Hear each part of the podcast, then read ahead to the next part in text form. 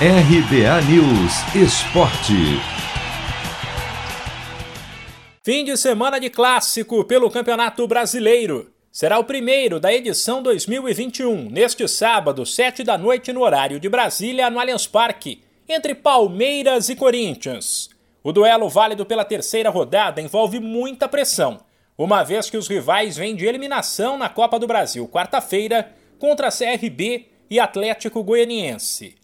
Sem falar que ambos estrearam com derrota no Brasileirão, apesar de terem vencido o jogo seguinte, e precisam somar mais pontos.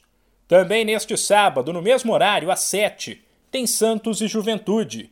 As demais partidas da terceira rodada do Brasileirão estão marcadas para domingo. 4 da tarde tem Flamengo e América, Grêmio e Atlético Paranaense. E um jogaço entre Atlético Mineiro e São Paulo.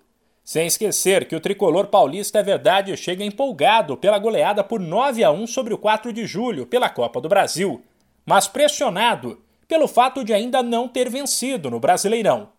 Não haverá partida às 6 da tarde, porque nesse horário tem a estreia da seleção na Copa América contra a Venezuela no Mané Garrincha, em Brasília. E a rodada do Brasileiro segue às 8 e meia da noite, com Bahia e Inter, Fortaleza e Esporte Red Bull Bragantino e Fluminense, reencontro das equipes que se enfrentaram na quarta pela Copa do Brasil, e ainda Chapecoense e Ceará.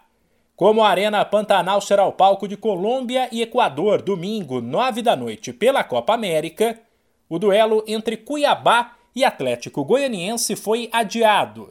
Sem esquecer que o time de Goiás divide a liderança do Brasileirão com Fortaleza e Atlético Paranaense, todos com seis pontos. De São Paulo, Humberto Ferretti.